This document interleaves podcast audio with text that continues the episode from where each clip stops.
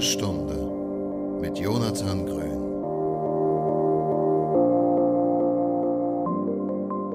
Moin Moin und herzlich willkommen zur Grünen Stunde. Heute in der Folge 9 und bei mir zu Gast ist heute der Flo. Hallo Flo. Hallo, danke, dass ich hier sein darf. Sehr gerne, sehr gerne. Wie geht's dir? Oh, ah, ein bisschen angespannt. Äh, ja, doch eine Grundnervosität ein wenig, aber sonst soweit ganz gut.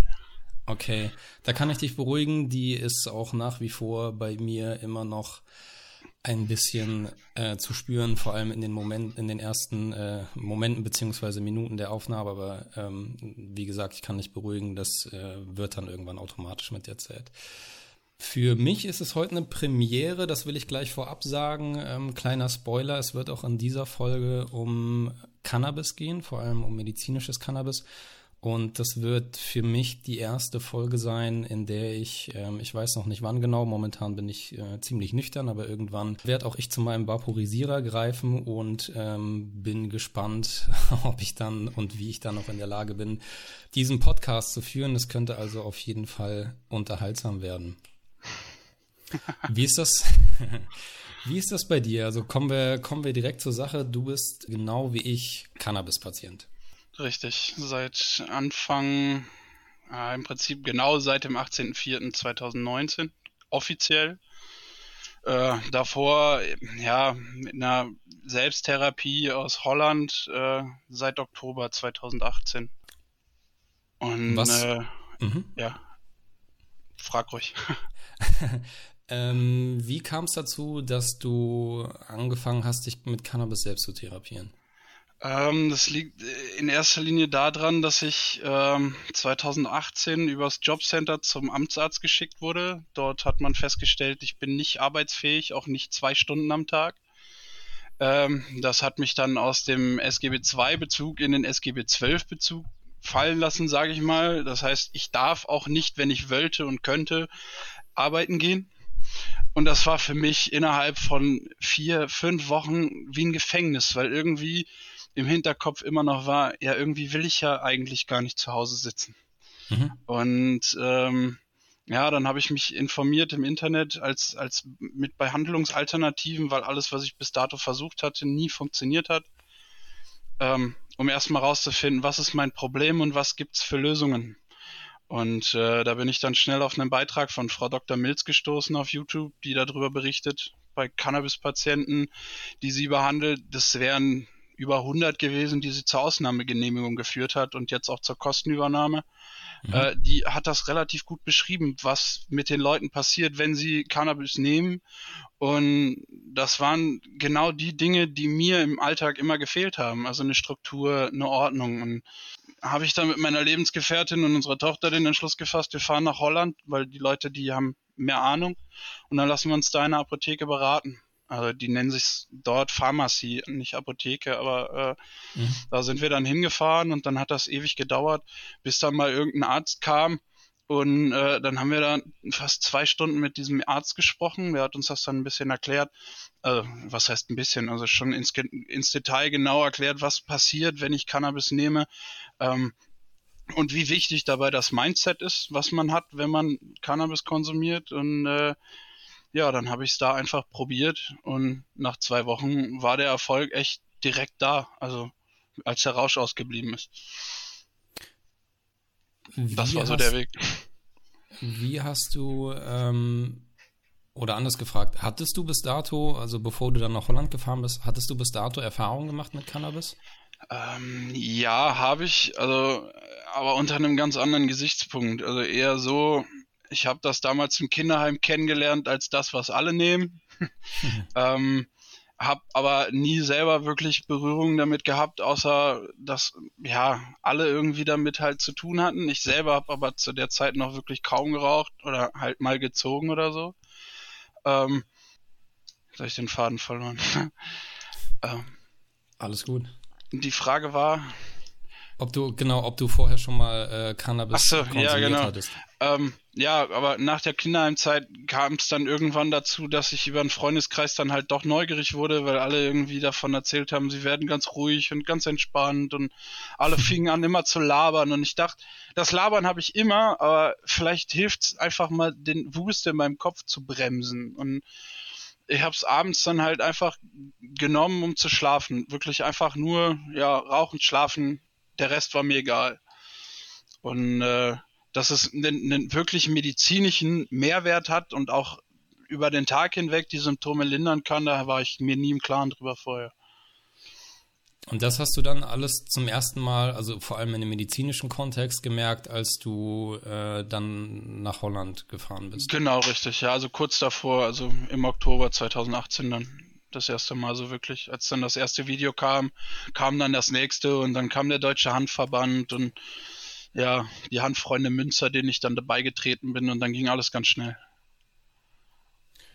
Dieser Arzt, von dem du sprichst, der euch da oder dich vielmehr ja, knapp zwei Stunden beraten hat, ähm, hat er bei deinem Krankheitsbild oder bei deiner Diagnose auch ganz bestimmte Sorten dann auch vorgeschlagen zur Behandlung oder war es generell, ja, dass du Cannabis nehmen sollst oder wie tief ähm, oder wie, wie genau? In, in, erster Linie ist es so, dass er ganz klar gesagt hat, ein Cannabis ist ein Präparat, bei dem es unfassbar viele Sorten, Varianten und Wirkungsweisen gibt. Also ähm, gerade was Blüten angeht, ist es immer, es, es gibt für jeden Menschen irgendeine Sorte an Blüten, die perfekt auf den Menschen abgestimmt sein kann. Also, mhm. ne, so hat das mir erzählt. Es ist halt, es gibt unendlich viele Sorten von Cannabis, die die, die, die Sortenvarianten steigen immer und immer weiter. Und äh, da muss ich mich durchprobieren. So, so die Aussage von ihm. Also man fängt mit einem mit einem Präparat an, das einen relativ niedrigen THC-Gehalt hat, um den Rausch zu minimieren und auch um den nicht zu exzessivieren. Ähm, und äh, guckt dann halt einfach, dass, dass man sich durchprobiert. Äh, Fail and Error im Prinzip. Ja, also das, äh, also allein diese Herangehensweise bin ich bisher von äh, weder deutschen Ärzten noch deutschen äh, Apothekern irgendwie. Ja, ähm, geht mir ne, auch. Also ja, genau, du weißt was ich meine. Also das ist halt wirklich ein ganz einfach, ein ganz anderes Level. Das ist einer der Hauptgründe für mich persönlich, warum ich halt sage, ähm, dass das ganze Thema äh, legalisiert gehören, äh, dass das ganze Thema ja. legalisiert gehört unter, ne, also mit bestimmten Gesichtspunkten natürlich, aber da können wir uns bestimmt später nochmal drüber unterhalten. was, was, mich, was mich interessiert, ähm, immer noch an der, an der Holland-Geschichte, Hast du, das heißt, du hast dich dort dann auch durch mehrere Sorten, ich sag jetzt einfach mal salopp, durchgekifft? Ja, im Prinzip kann man das so sagen, ja. Also und hast dann die ersten zwei Wochen kommen da so hin. Also die ersten zwei Wochen waren sehr mit Rausch geplagt, sag ich mal. Ja. Also es war kein Spaß für meine Frau und auch nicht für meine Tochter, weil ich halt unbrauchbar war die ersten zwei Wochen. Aber als ich dann äh, Bedrocan gefunden habe und auch den hohen THC-Gehalt von Bedrocan in den Griff gekriegt habe, war alles gut. Das wäre meine nächste Frage gewesen. Du hattest ja, also das, was du, oder die Sorten, die du in Holland bekommen hast, waren oder sind die ähnlich zu dem, was man in Deutschland sich verschreiben lassen kann? Ähm, nein, in, weil das Problem bei den Sorten in Holland war, dass er als Arzt dort kein Rezept ausgestellt hat, ähm, sondern im Prinzip halt mich auf äh, dem, auf den Kostenfaktor hingewiesen hat, dass ich im, in einem Coffeeshop wesentlich günstiger an Cannabis rankomme, mhm. ähm, dass in der Straffälligkeit es über die Grenze zu bringen, aber das gleiche Problem darstellt. Ähm, aber im Endeffekt äh, ist es halt so, dass er äh, mir zwei Coffeeshops empfehlen konnte, bei denen er auch weiß, dass die Qualität wirklich gut ist und dass die dort auch das, das Cannabis, das sie verkaufen, selbst nochmal prüfen. Und äh, da konnte er mir halt auch, ja, nicht, er konnte es mir nicht garantieren, aber mit Wahrscheinlichkeit sagen, dass ich da auf jeden Fall vernünftiges Cannabis kriege, auch wenn es dort immer noch über den Schwarzmarkt hinter der Tür irgendwo gekauft werden muss. Okay, ist das aber verstehe. alles trotzdem, äh, es geht mit rechten Dingen zu. Und die Leute okay, im Coffeeshop, zu denen ich gegangen bin, die haben dann die Beratung im Prinzip dann noch mehr intensiviert, weil sie sich halt auch mit den Sorten spezifisch sehr genau auskannten. Ja, Das ist einer der riesen Vorteile auf jeden Fall in, in dem, Ja. in diesem Legalisierungskontext. Ähm, aber weil du gerade sagtest, mit rechten Dingen zugehen und äh, das ähm, will ich noch mal eben auf eine Aussage von dir zurückkommen. Nicht, dass ihr äh, Rechtsanwälte vielleicht auch zuhören und die Aussage eben von dir äh, falsch verstehen könnten. Du hast natürlich nicht Cannabis von Holland nach Deutschland über die Grenze geschmuggelt. Das hast du natürlich Nein, nein, nicht ich habe getan, weil da das wäre ja sehr konsumiert und bin dann Genau. äh, von meiner Lebensgefährtin rübergefahren worden. Also Genau, es war schon im Kreislauf drin. Ja, So, ja. da hab gut, mich da du nicht- nicht, mich da genau, du nicht hast nichts mitgenommen, du bist auch nicht gefahren und du hast dich auch nicht strafbar gemacht. Also das will ich einfach, okay, das wollte ich einfach nur noch mal kurz unterstreichen. Und jetzt hier zurück in Deutschland ähm, hast du für dich die Sorte Betrokan gefunden, die ich selbst ähm, auch schon konsumiert habe. Die hat einen relativ hohen THC-Gehalt. Ich müsste Mhm. jetzt lügen, irgendwas um die 24 Prozent. 22 Prozent. Ja, genau, genau, 22 Prozent. Ähm, sehr wenig T, äh, CBD und ähm, was ich spannend finde und ich glaube, das ist auch für viele Nicht-Cannabis-Patienten, die äh, gelegentlich konsumieren, äh, glaube ich, spannend oder interessant zu hören. Du hattest nach zwei Wochen, also nachdem du dich quasi, wenn man so sagen will, auf das Medikament eingestellt wirst, du hattest diesen krassen Rauscheffekt nicht mehr. Ist das richtig? Richtig, ja. Ähm, das liegt unter anderem daran, das wurde mir halt auch so erklärt, dass der Körper, wenn er von morgens bis abends in einem medizinischen Rahmen und auch mit einem medizinischen Mindset, also das ist das Wichtigste daran, will ich immer wieder betonen, der Patient muss sich darüber im Klaren sein, was das Einnehmen von Cannabis im Endeffekt bedeutet, auch für den Körper. Und da darf nicht das Rauschempfinden im Vordergrund stehen, sondern die Behandlung einer Krankheit. Ähm, und da ist es halt dann so, dass, dass nach zwei Wochen der Körper permanent mit THC überflutet wird, dass er das nicht mehr schnell genug abbauen kann. Und in, dadurch, dass dieses Abbauprodukt irgendwie nicht schnell genug produziert wird, kommt da, also ich weiß nicht, irgendwie so hat er mir die Toleranzentwicklung erklärt, weil der Körper dieses Abbauprodukt nicht schnell genug hinterherbringt, wenn du von morgens bis abends halt mediziniert bist. Ja, ähm, so, so in etwa habe ich das auch verstanden, beziehungsweise so wurde es mir von dem allerersten Arzt, der mir das verschrieben hat, ähm, auch erklärt, beziehungsweise erklärt kann man eigentlich nicht sagen, es war eher umrissen. Ja. Aber ähm, ich kann von mir, von mir persönlich sagen, dass ich ähm, das nicht von morgens bis abends mache und auch ähm, tatsächlich ganz froh darüber bin, dass ich nicht auf ähm, solche größeren Mengen angewiesen bin. Aber das hat den Mhm. in Anführungsstrichen Nachteil, dass es bei mir, und deswegen ähm, vergleiche ich das gerade so ein bisschen, bei mir tatsächlich so ist, dass in den Mengen, die ich im Monat so konsumiere, und das sind eher so fünf bis ja, maximal 10 Gramm, 10 wären schon viel für meine Verhältnisse, dass ich halt eher den Rausch halt noch habe. Ähm, mich aber insoweit dran gewöhnt habe, dass er mich, wenn ich es nicht komplett übertreibe, ähm, auch sehr gut innerhalb des Rauschzustandes noch äh, viele Dinge zustande bringe und wahrscheinlich auch diesen Podcast noch zustande bringen würde. Ähm, so dazu es schaffen würde, diesen so zusammenzubringen. Aber ich würde mich beispielsweise so in diesem Zustand, also ich selbst würde mich so nicht hinter das Steuer setzen und ich würde auch ein paar andere Sachen so halt nicht machen. Aber ähm, Verständlich. Ich ja. auch nicht. Ja, ja, das ist auch absolut, äh, das ist auch absolut vorbildlich. Jetzt habe ich tatsächlich den roten Faden übernommen, äh, den, den roten Faden verloren. Wir waren bei, wir waren bei Betrokan. Genau. Genau, genau. Jetzt, jetzt habe ich auch meinen Faden wiedergefunden. Ich bin tatsächlich ein Freund davon. Das hängt aber dann auch von meinem äh, Gesundheitsbild ab oder wie es mir im Allgemeinen so geht. Ähm, ich fand die Sorte Penelope relativ angenehm, weil die auch ein sehr ausgeglichenes THC-CBD-Profil hat. Liegt, glaube ich, beides so bei knapp 10 Prozent. Ähm, oder anders gefragt, mit welchen Sorten hast du bisher Erfahrungen gemacht? Ähm, also, Also was jetzt, was jetzt das angeht, was man sich in Deutschland so verschreiben lassen kann. das ist nur Bedrocan, weil mein Arzt auch nur Bedrocan verschreibt bis jetzt. Weil das Problem ist, dass die Apotheke, aus der ich mein Cannabis beziehe, Bedrocan in großen Mengen, aber dafür nichts anderes oder fast nichts anderes bestellt. Ja. Alles andere nur in kleinen Mengen und äh, dadurch können die halt auch am Preis einiges machen.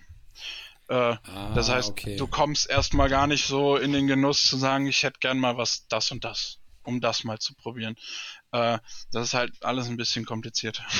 Okay. Wenn die Sorte bei dir funktioniert, äh, freut mich das. Ich bin persönlich noch nicht so ganz davon überzeugt, dass ich schon bei der richtigen Sorte angekommen bin. Aber bei mir. Bin ich auch nicht. ähm, was halt auch so ein bisschen spannend ist, dass über den Tag verteilt auch so ein bisschen die Anforderungen an die Sorten steigen. Ne?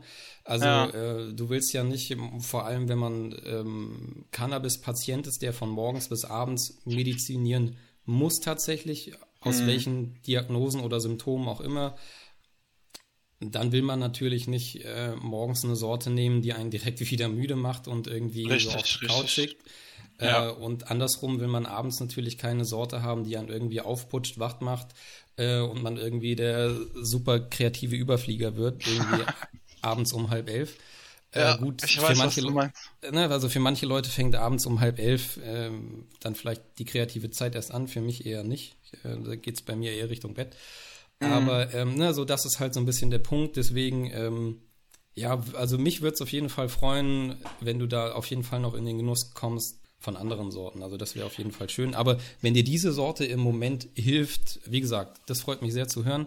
Wie muss ich mir das vorstellen? Also ähm, wie muss ich mir einen Florian nüchtern vorstellen, wenn er, ich sag jetzt mal, Haushalts Aufgaben bewältigt, was man halt so macht im Haushalt. Und wie muss ich mir einen Florian vorstellen, der äh, Cannabis mediziniert hat in, diesem, in dieser Situation? Na gut, nehmen wir jetzt den WDR-Beitrag einfach mal, ziehen wir den mal ran und schauen uns einfach so, so ein lapidares Ding wie die Spülmaschine ausräumen an. Ähm, das ist, ich fange, wenn ich nichts geraucht habe, fange ich an, die Spülmaschine auszuräumen, mach das obere Fach, räume eben die Teller raus oder beziehungsweise das untere Fach, das obere lasse ich stehen, weil das sind mir dann schon wieder viel zu viele Kleinteile. Und wenn ich nur die schiere Masse sehe an Gläsern, die da steht, ich weiß nicht warum, aber ich, mein Kopf sagt, nee, mach nicht. Lass das liegen, irgendwer macht das schon. So, und ich krieg diese Spülmaschine nicht fertig ausgeräumt, dann muss ich da weg. So, ich weiß ich nicht, sonst werde ich verrückt. So, ich kann das nicht, also weiß ich nicht, das ist so, so ein, ich glaube, das ist ein sehr subjektives Ding, aber ja. irgendwie überfordert mich, ja gut, das Spülmaschine ist jetzt ein blödes Beispiel, das war halt, weil der WDR da mich gerade bei der Situation gefilmt hat und die Spülmaschine fertig war. Äh, sagen wir, weiß ich nicht. Das ist schwer zu sagen. Also es sind viele Situationen im Haushalt, in denen ich per, per se erstmal anfange ich krieg sie aber irgendwann einfach nicht zu Ende gebracht. Sei es, ich werde abgelenkt von irgendwas oder ich suche mir letztendlich eine Ablenkung oder irgendwas kommt dazwischen. Ne, das, keine Ahnung. Es ist, als würde sich der Kopf dagegen wehren, einfach das zu Ende zu bringen. Ich finde das äh, Beispiel mit der Spülmaschine, ja, ist erstmal banal, aber ich kann es ähm, durchaus nachvollziehen, ne? weil ähm, du hast da tausend Sachen drin, die du irgendwie, jedes Teil gehört irgendwie woanders hin und ähm, gerade wenn man so eine Erkrankung hat oder so eine Diagnose, wie du sie hast, ja, wäre es jetzt vielleicht vermessen zu sagen, ich kann mich in die Situation äh, hineinversetzen, aber ich kann es auf jeden Fall nachvollziehen. Deswegen, also ich finde mhm. das Beispiel mit der Spülmaschine äh, gut und das lässt sich ja auf viele andere Tätigkeiten übertragen, was weiß ich, irgendwie Fenster putzen und du hast dann 17 ja. Stück und hast nach dem ersten schon keinen Bock mehr, weil du weißt, okay, da kommen halt halt noch 16, ne? Mhm. Ähm, ich meine, ich könnte jetzt auch noch das mit der mit der Spülmaschine, es ist halt ähm, um das kurz noch äh, dazu zu sagen, es fühlt sich auch ein Stück weit manchmal so an, als würde ich vergessen, wo die Sachen hingehören. Und stehe dann da und hab einen völligen Blackout. Fuck, wo kommt das Ding hin? Ach, jetzt habe ich auch keine Lust mehr. So, und dann, ne, man, man sucht dann halt einfach irgendwie irgendwas, das einen dann aufhören lässt. So. Okay. Und wenn du, wir bleiben einfach bei dem Beispiel nochmal. Und wenn ja. du vorher Cannabis mediziniert hast und fängst dann die Schwimmmaschine an auszuräumen, dann dann komme ich sogar auf die Idee, meine Frau zu fragen, ey, hör mal, irgendwie habe ich verpeilt, wo das hingehört. Wo, wo, soll ich das hinstellen? Oder hier nimm du das. Aber dann finde ich eine Lösung für mein Problem. So, dann, ne, dann, dann, ich bring's zu Ende, egal was, was es bedeutet, dann halt Umwege laufen zu müssen, die nehme ich halt in Kauf. Hauptsache, das wird fertig. Okay. So. Und dann so schnell wie möglich und ohne Umwege. Nur halt meine Umwege, also Schrittwege sind immer ganz böse bin yeah. faules Volk. okay, ja, verstehe. Man könnte sagen, du bist lösungsorientierter. Ja, definitiv. Okay. okay. Weil du gerade von gesprochen hattest, der WDR-Beitrag, wie ist der zustande gekommen? Für alle, die ihn nicht gesehen haben, ich werde dir natürlich verlinken unter der Folge. Das war ein Beitrag in der Lokalzeit Münster, WDR, habe ich Genau. richtig wiedergegeben? Ja, genau. richtig. Ja, erzähl mal, wie, wie, wie kamst du dazu? Also im Endeffekt war es so, ich bin zum äh, Treffen der Handfreunde Münster gefahren, habe mich mit denen ein bisschen unterhalten und ja, ich hatte die ganze Zeit dieses krasse Bedürfnis, meine Geschichte nach außen zu tragen, weil ich der felsenfesten Überzeugung bin, das, was die Krankenkasse in meinem Fall tut, ist ein Riesenskandal und gehört aufgedeckt. Und das habe ich denen da gesagt und dann kamen Ideen wie, ja, komm, schreib doch mal äh, deine Geschichte auf, wir veröffentlichen das, vielleicht kommen die westfälischen Nachrichten. Und als er die westfälischen Nachrichten in den Raum geworfen hat, kam ich auf die Idee, spinnen wir den ganzen Spaß doch weiter. Und dann habe ich einfach gegoogelt nach öffentlich-rechtlichen und dann habe ich das WDR-Studio Münster gefunden und eine E-Mail-Adresse und denen habe ich einfach meinen Kram geschrieben. Und äh, ein paar Tage später hatte ich dann eine E-Mail, wo dann eine Anfrage stand, äh, ob die nicht mit dem Kamerateam vorbeikommen wollen, dürfen, äh, einfach mit mir und meinem Arzt ein Interview machen. Vielleicht auch noch in die Apotheke Cannabis holen. Ähm, und ja, da habe ich mir dann halt gedacht, ist kein Problem, mache ich mit. War ja meine also das- Intention. Ja, schön, dass das so schnell auch geklappt hat. Das klingt ja, ja, so, als das wäre war also, Wahnsinn.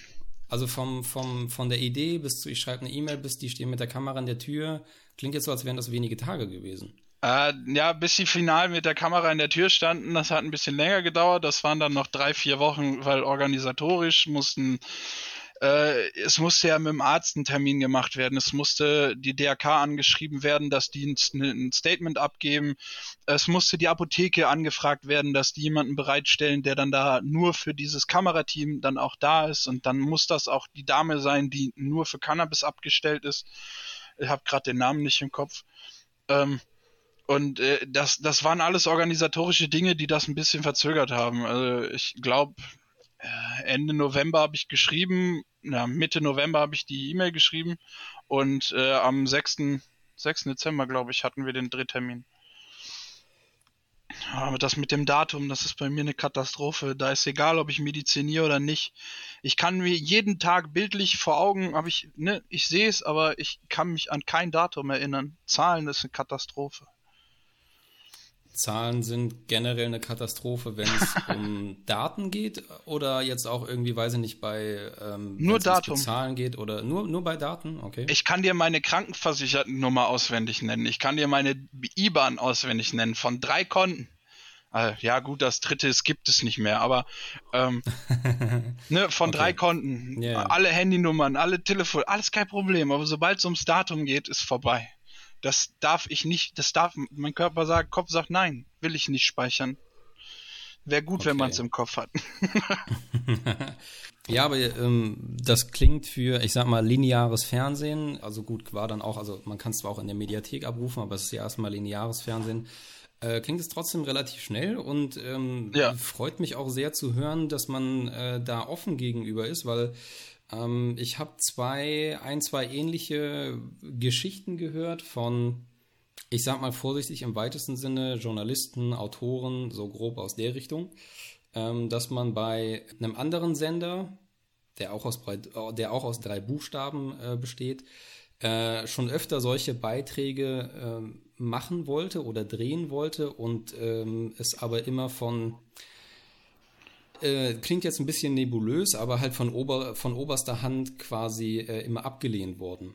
Ähm, ja. Und na, also gerade so, So hat sich das für mich auch angefühlt, die letzten Tage, Wochen, bis der Beitrag kam, über Silvester, Weihnachten, es war eine Katastrophe, weil der war ja schon im Kasten und er Ja. war auch schon geschnitten, aber dann hieß es ja, die Redaktion entscheidet das und der ist mit vier Minuten ein bisschen zu lang für einen Magazinbeitrag und das dauert noch, bis der gesendet wird und da war schon, also da hatte ich schon Angst.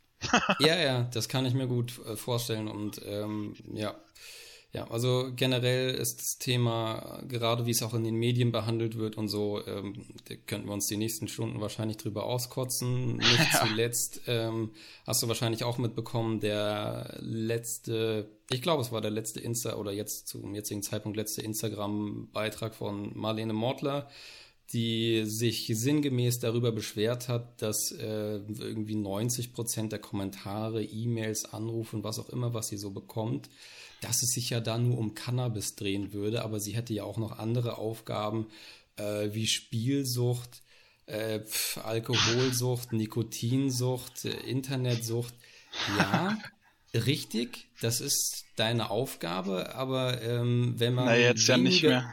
Ja, ja, ja, ja. Aber wenn man sich ähm, wenige Wochen vorher oder ich glaube sogar wenige Tage vorher mit einem Statement äußert, in dem sie äh, sowas sagt wie Cannabis wird auch in 30 Jahren nicht legal sein, ähm, dann mhm. muss man sich halt nicht wundern, wenn man so eine Art von, äh, von Feedback bekommt, was größtenteils natürlich negativ ausgefallen ist. Aber ich habe mir einen Großteil der Kommentare durchgelesen, habe selber auch unter dem Posting äh, was dagelassen. Ähm, alles wirklich, habe ich auch geschrieben, allergrößtenteils wirklich sehr sachlich und nüchtern dokumentiert, äh, kommentiert. Weißt du, was ich meine? Also da sind, klar, ne, es ist immer noch das Instant, äh, es ist immer noch das Internet, aber es ist jetzt nicht so, dass da jeder Kommentar und unter jedem Kommentar die Leute irgendwie ausfallen und beleidigend werden. Ähm, deswegen.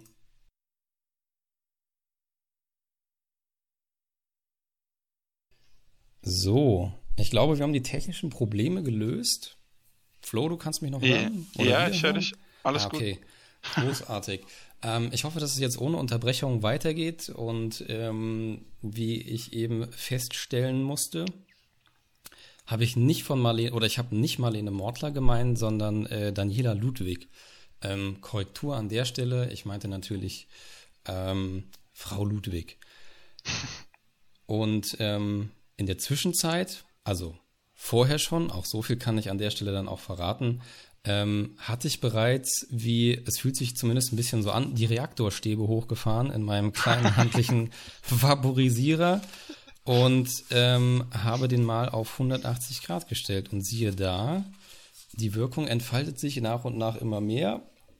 Und ich bin gespannt, wie sich das auf den restlichen Podcast auswirken wird.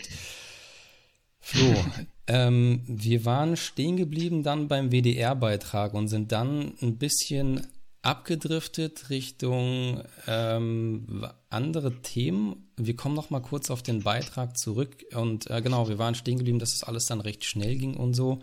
Genau. Ähm, wie war so die Resonanz auf den Beitrag? Ja, das äh, gemischt, sage ich mal. Also ich habe auf der WDR Lokal Lokalzeit bei Web auf der Facebook-Seite der Lokalzeit Münster ähm, und in den Kommentaren hat sich dann irgendwann mein Onkel gemeldet, der meinte dann, äh, ich soll doch einfach aufhören mit dem Scheiß äh, und soll einfach genug wollen. Wenn man genug will, dann geht das alles. Dann geht das alles von selber weg. Der okay, Körper also ist in der Lage, sich zu regenerieren, bla bla. So, äh, und daraufhin ist dann eine Diskussion entstanden, die ist halt ja nicht zielführend. Nicht wirklich. Nee, wenn man also und mit so einem Statement auch anfängt zu diskutieren. Also er ist so ein bisschen der Meinung, Magie ist Physik durch Wollen. Ja, ja, genau. Okay, alles klar, und, verstehe. ja, der Witz ist, er selber ähm, ist einer, ja, ich will jetzt nicht sagen der Gründe, aber ähm, ich habe das erste Mal ähm, außerhalb vom Kinderheim Berührung mit Cannabis gehabt in seiner Familie. Also äh, auch er selber hat schon konsumiert. Also er braucht da jetzt nicht so tun, als wäre das das Teufelzeug schlechthin. Okay. So, ne, wir, müssen, das, wir, müssen, wir müssen aber kurz noch klarstellen, ähm, auch da zwecks rechtliche Absicherung, ähm, er hat das natürlich in Holland konsumiert, wo es legal ist. Ja, ja. Ja. Nicht, dass, nicht, dass uns hier noch irgendwie Unterstellung oder so. Äh, ja, du weißt ja. Naja, gut, aber im Endeffekt, also der Konsum von Cannabis ist in Deutschland keineswegs strafbar. Auch ja. da hast du vollkommen recht. Es ist ja nicht äh, der Konsum, sondern der Besitz, was. Hat er ja nie besessen, ist ja, es war ja einfach da. Ja, das, das ist dann da, im Mund ungefähr, und dann habe ich das, das ja, gerochen. Also es ja. ist nur Vermutung, ne? Ja, ja, ja, klar. Also du vermutest dass er aufgrund des Geruchs. Ja, okay, ja. Gut, äh, gute Klarstellung nochmal deinerseits. Nun ist es ja so, dass ja, wie gesagt, also wenn man mit so einem Statement ankommt, da ja, da kann kein, keine fruchtbare Diskussion irgendwie. Ja, richtig. Äh, da haben sich halt viele Leute angeschlossen und dann der Meinung, ähm, ich soll doch die Therapie wechseln und, und immer wieder irgendwelche sinnlosen Argumente, dass sie im Bekanntenkreis doch jemanden kennen, der die gleiche Krankheit hat und der hat mit Arbeit und einem tollen Leben hat er das in den Griff gekriegt. ähm, ganz ehrlich. Entschuldigung, ganz, Entschuldigung, sorry. Also. Also ganz ehrlich, gehe ich mit, wenn jemand eine tolle Familie hat, die ihn unterstützt, wenn jemand einen, einen Job hat, in dem er aufblühen, sich austoben und glücklich sein darf, so wie er ist und ne, dann mhm. gehe ich da voll mit. Dann bin ich auch der felsenfesten Überzeugung, gibt es bestimmt die Möglichkeit, dass ADHS-Patienten auch ohne Medikation ein schönes und glückliches und erfülltes Leben führen können. Aber es gibt auch einfach Situationen wie die meine, wo einfach keine Familie, kein schönes, behutsames Kindheit Kindheitserinnerungsschema da ist, an dem man sich klammern kann, äh, dass man weiß, man ist äh, in sicheren Händen. So ist es bei mir und da äh, ist nicht mal eben so tun, als wäre alles gut. Ja, Was, das vergessen die Leute, glaube ich, allzu oft, vor allem. Ähm, weil sie die ja. ganze Wahrheit nicht kennen. Nee, weil sie die ganze Wahrheit nicht kennen und äh, weil sie sie vielleicht auch nicht kennen wollen oder nicht wahrhaben wollen. Aber ja ja, muss man sich abfinden. Ähm, stehst auch du, glaube ich, so ja, ich, jetzt kennengelernt habe. Ich glaube doch, ja. da, hab ich, da, da, da, haben mir schon ganz andere Leute viel schlimmere Sachen an den Kopf geworfen als sowas. ich habe ich hab tatsächlich ähm, jetzt erst diese Woche vor, vor ein paar Tagen an einer Umfrage teilgenommen von der, ich glaube, es war die Universität Frankfurt, bin mir jetzt gerade nicht mehr 100% sicher, war eine telefonische Umfrage, die äh, oh. äh, machen da gerade irgendwo äh, eine Cannabis-Studie. Oh, das ähm, habe ich gelesen, aber ich ja. dachte, das wäre irgendwie, man muss da hinfahren, um daran teilzunehmen, deswegen habe ich es sein gelassen. Ja, aber hatten sie wohl auch. Also so eine Studie gab es wohl auch schon, wenn ich das richtig verstanden habe. Aber bei der okay. ging es tatsächlich nur um Telefoninterview. Ähm, mhm. Ich habe denen dann irgendwie so einen Einzeiler geschickt, als ich das gelesen habe und gesagt, hier, ja, ich bin Cannabis-Patient, äh, so passt das. Mhm. Und dann habe ich zurückgeschrieben, ja, passt, äh, wann sie mich anrufen können und so. Ich habe das dann auf meine Mittagspause gelegt. Ging, glaube cool. ich, knapp 35 Minuten, alles relativ flott eigentlich dann in Summe. Und äh, warum komme ich drauf? Weil die auch solche Fragen gestellt hat, wie ähm, wie reagiert ihr Umfeld? Haben sie das Gefühl, dass sie in ihrem Umfeld angefeindet werden aufgrund der Medikation? Also es war tatsächlich eine sehr, sehr umfangreiche Studie und die hatten, glaube ich, ich glaube, es sind um die 150 Teilnehmer, glaube ich. Okay, cool. Und ja, ein bisschen wenig, aber ja, trotzdem cool, dass es sowas gibt. Auch ein bisschen wenig, äh, finde es aber, ja, ja, absolut cool, dass sie sowas machen und dass für sowas auch irgendwie, äh, weiß ich nicht, wie sagt man, nicht Fördergelder, aber dass, ähm, ja, also dass auch solche Studien irgendwie finanziert werden, weil das, ähm, ja, kostet ja nicht irgendwie 0 Euro, sondern mm. ein bisschen mehr als das. Deswegen hab, wollte ich da auch unbedingt dann teilnehmen, habe aber von vornherein gesagt, so ich äh, mache das nur, wenn die Studie veröffentlicht wird und wenn ich dann auch die Informationen irgendwie bekomme, weil ansonsten finde ich das Ganze witzlos. Ja. Ähm, oder hätte das witzlos gefunden, haben die aber auch tatsächlich gemacht, äh, beziehungsweise mir zugesagt, wird wahrscheinlich zwar erst Sommer werden, aber ähm, ja. Also cool. von solchen Studien, ja, wie du richtigerweise sagst, 150 Leute, das könnten auch 1500 sein. Ich denke, auch die hätte man relativ schnell zusammen. Ja. Ähm, wenn man irgendwie ich wäre einer zwei, davon. Drei, also. Ja, genau. Wenn man irgendwie in ein paar ähm, Foren und äh, Facebook-Gruppen oder sonst wo irgendwie guckt. Also ich meine, alleine die Studie von Heilberg, äh, das war, da habe ich ja dran teilgenommen jetzt vor kurzem erst und äh, also die habe ich auch nur durch Zufall über Facebook dann über halt eine, eine Cannabis als Medizin Facebook-Gruppe gefunden und äh, da habe ich mich auch einfach hingemeldet. Da ging es halt um äh, Cannabis im Straßenverkehr. Und ähm, äh, bevor ich das vergesse, an der Stelle kurzer Shoutout an die Admins von äh, Cannabis als Medizin Facebook-Gruppe, in Klammern unbezahlte Werbung. Die Admins da machen einfach einen geilen Job und Admins werden viel zu wenig honoriert oder gewürdigt in ihrer Arbeit. Deswegen ja. möchte ich da nochmal ganz kurz unterstreichen, Leute, ihr macht einen geilen Job. Keep on spinning. Ja, und entschuldigt bitte, dass ich dann dauernd, wenn ich einen Post geschrieben habe und der nach einem Tag nicht draußen ist, dass ich dann nachfrage, weil das liegt nicht daran, dass ich der Meinung bin, ihr arbeitet zu langsam. Ich bin nur manchmal panisch und habe Angst, dass ich irgendwas geschrieben habe, was ich nicht hätte schreiben sollen. okay. Also Danny, sei nicht böse. okay, da kennt man sich. Man kennt sich ja, nein, äh, jein. Also er war halt auf dem Global Marihuana Marsch hier in Münster und da habe ich okay, ihn cool. einmal bisher gesehen, aber nicht wirklich mit ihm geredet. Nur ne, über die Gruppe. Er bewilligt halt die meisten Sachen, die ich da poste über meinen Kram. ich finde es gut, dass du die meisten gesagt hast. Ja, ähm, es gibt ja noch andere Admins. Aber ich schließe mich dir da total an. Okay. Ähm, du bist über die Handfreunde Münster dann quasi, oder ja, so mit denen kam so ein bisschen dann die Idee auch äh, zustande. Was sind die Hanffreunde Münster? Also ich nehme mal an, das ist eine lokale. Ist, jetzt, ja, erzähl einfach mal. Äh, das ist eine Ortsgruppe des Deutschen Handverbandes, um es im Prinzip abzukürzen. Es ist halt äh, ein eingetragener okay. Verein, der sich ja auch ein Stück weit außerhalb des DHVs aufhält. Äh, aber grund, grundsätzlich ist zum Beispiel Micha Reif, Reif, Reif, oh scheiße, jetzt blamier ich mich. Äh, der ist, ist der, ja, helf mir weiter. Der, ist, ist, das der Dude mit den äh, Rastas? Nee, das ist, das ist der Micha. Ähm, ja, genau, es gibt noch, nur... es okay. gibt noch einen, der ist äh, bei Micha, Micha Greift, Entschuldigung, der ist jetzt beim DHV in München aktiv. Der hat auch äh, unter anderem war man, oh Gott, war das er? Oh Gott, ich bin so, gerade total raus. das macht überhaupt nichts und ich finde, ähm, ich denke, wenn einer, wenn einer eine gute Ausrede hat, dann du. Ja, also momentan ist halt echt schlimm. Äh, ich bin jetzt seit etwa vier Tagen komplett ohne irgendeine Medikation und äh, es geht langsam steil bergab. Also ich meine, es sind jetzt so die restlichen Reserven, die überall aus dem Muskelfett verbrannt werden, die sind noch da, aber äh, wenn das dann vorbei ist, kommt der Rebound-Effekt.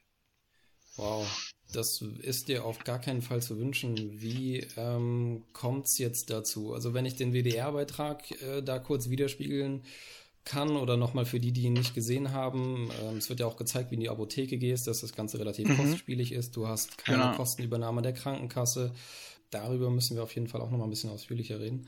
Mhm. Ähm, aber ähm, ja, das Ganze ist recht, recht kostspielig. Wie viel äh, Gramm brauchst du oder hat dir dein Arzt monatlich verschrieben?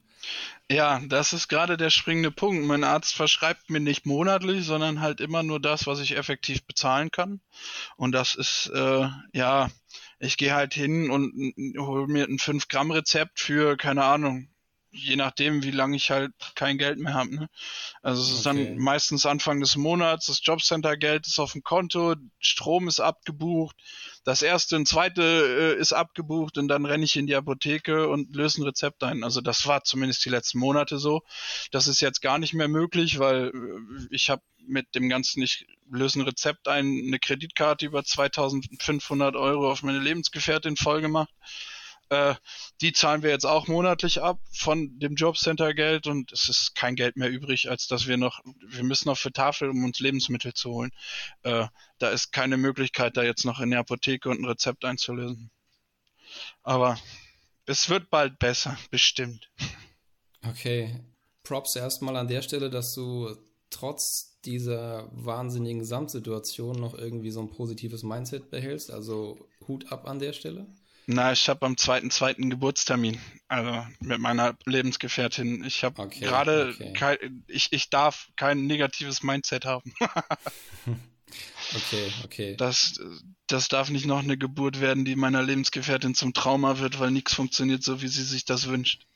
Ja, das habe ich ähm, in letzter Zeit irgendwie öfter mitbekommen. Da, glaube ich, könnte man auch einen sehr langen Podcast drüber füllen über mm. dieses Thema. Aber da sind wir beide, glaube ich, keine, keine, also, also ich nee. äh, auf gar keinen Fall Experte auf dem Gebiet. Was ich fragen wollte, war, wie konsumierst du denn dein Gras? Mm, leider in Jointform mit Tabak als Gemisch, um die Dosis klein zu halten. Also ich wiege jedes Mal ab wie viel ich reinmache. Okay. Ähm, aber äh, leider in Jointform, was zum starken Leidwesen meines Asthmas ist, äh, weil ich mir einfach auch einen Vaporizer nicht leisten kann. Okay. Hm, ja. Ähm, das ist heftig. Also, dass du, du bekommst das Medikament dann auch noch sehr, sehr teuer und hast dann aufgrund äh, der Umstände dann keine Möglichkeit, es so zu konsumieren, wie es ja wahrscheinlich, glaube ich, Am mit gesündesten. ist, ne- nämlich Ja. genau ist, nämlich zu verdampfen. Weiß ich glaube, man kann jetzt darüber streiten, ob es in oraler Form, also wenn man Nein, auf keinen Fall.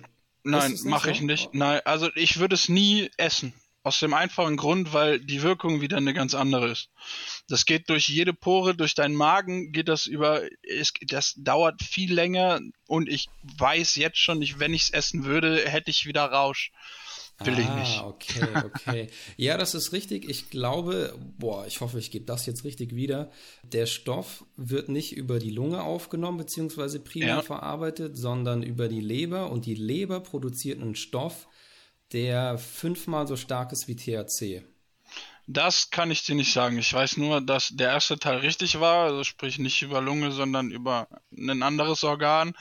Äh, was dann da passiert, keine Ahnung. Ich weiß nur, dass es auf jeden Fall äh, heftiger sein soll. Ich habe, das kann ich hier offen sagen, ich habe es noch nie gegessen.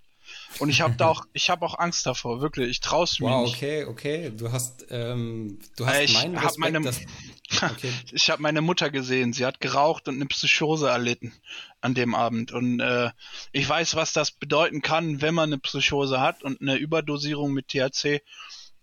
Nee, das würde ich nicht riskieren.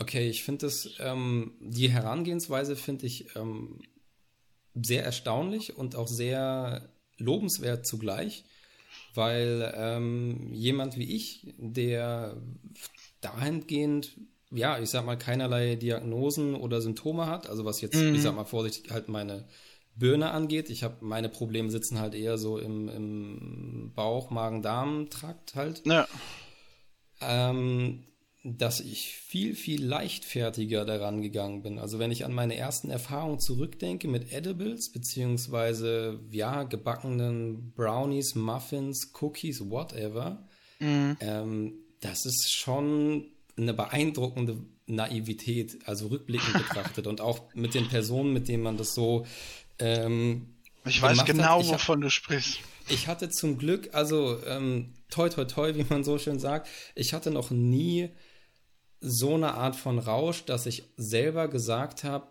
okay, wow, es ist so unangenehm, das will ich nie wieder haben. Also so, Okay.